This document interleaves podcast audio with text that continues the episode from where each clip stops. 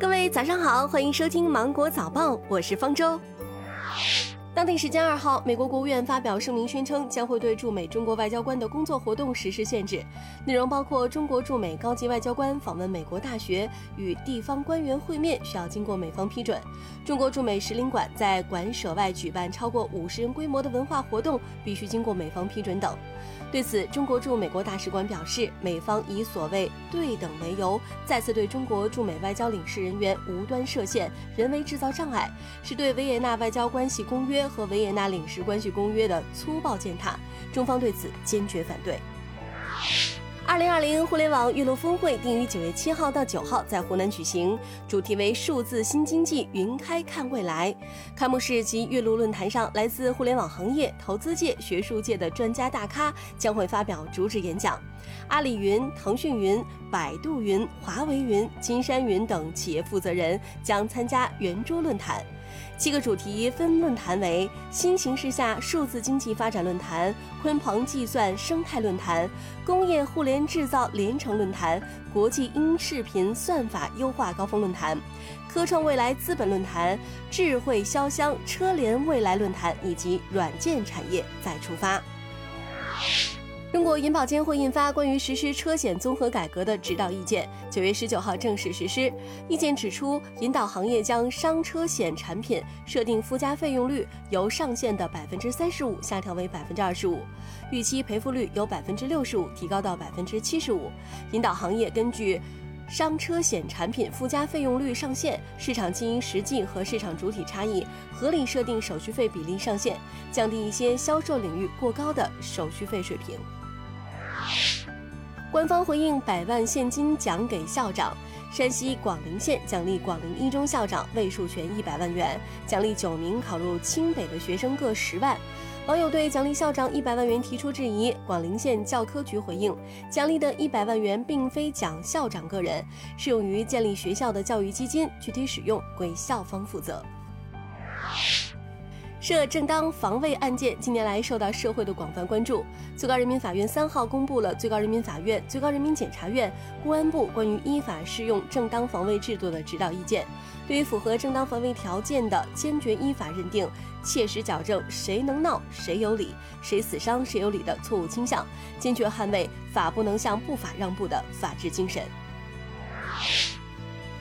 近日，中国青年报社对一千九百六十六名职场青年进行一项调查，显示，百分之九十四点五的受访职场青年在离开校园之后依然保持着学习的习惯，百分之六十二点二的受访职场青年表示是跟不上时代的节奏，怕被落下，百分之五十九点五的受访职场青年感觉个人竞争力不够强，百分之七十点二的受访职场青年认为终身学习可以让自己选择机会更多，发展空间更大。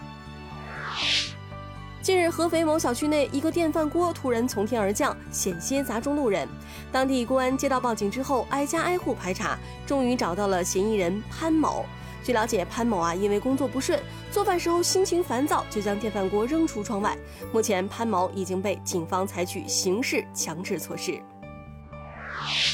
受到疫情影响，国际航班班次减少，货运运力一度不足。不少国内航空公司对客机进行改装来承担货运任务，而航空运力的紧张使得今年上半年国际航空运价出现大幅的上涨，一些航线的运价甚至上涨到了每公斤一百一十元的高点，目前已经大幅回落。根据数据显示，全球航空货运运价的平均增幅达到百分之四十八，其中亚太地区的运价增幅最高，达到百分之七十六。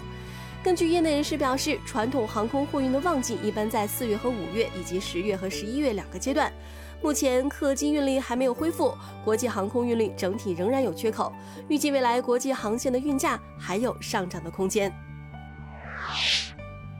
苹果、谷歌和亚马逊宣布，在英国政府宣布新的数字服务税之后，他们将会提高英国企业客户的服务价格。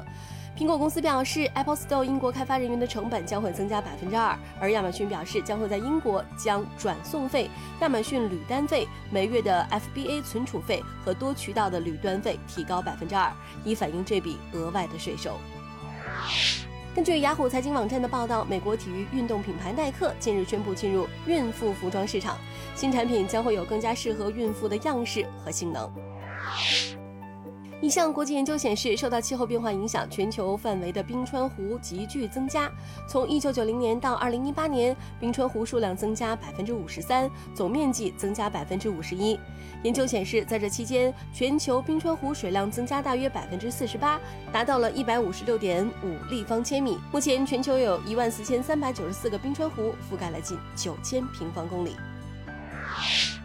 当地时间九月二号晚上，美国男演员巨石强森在社交媒体上称，他和他的妻子新冠病毒检测呈阳性。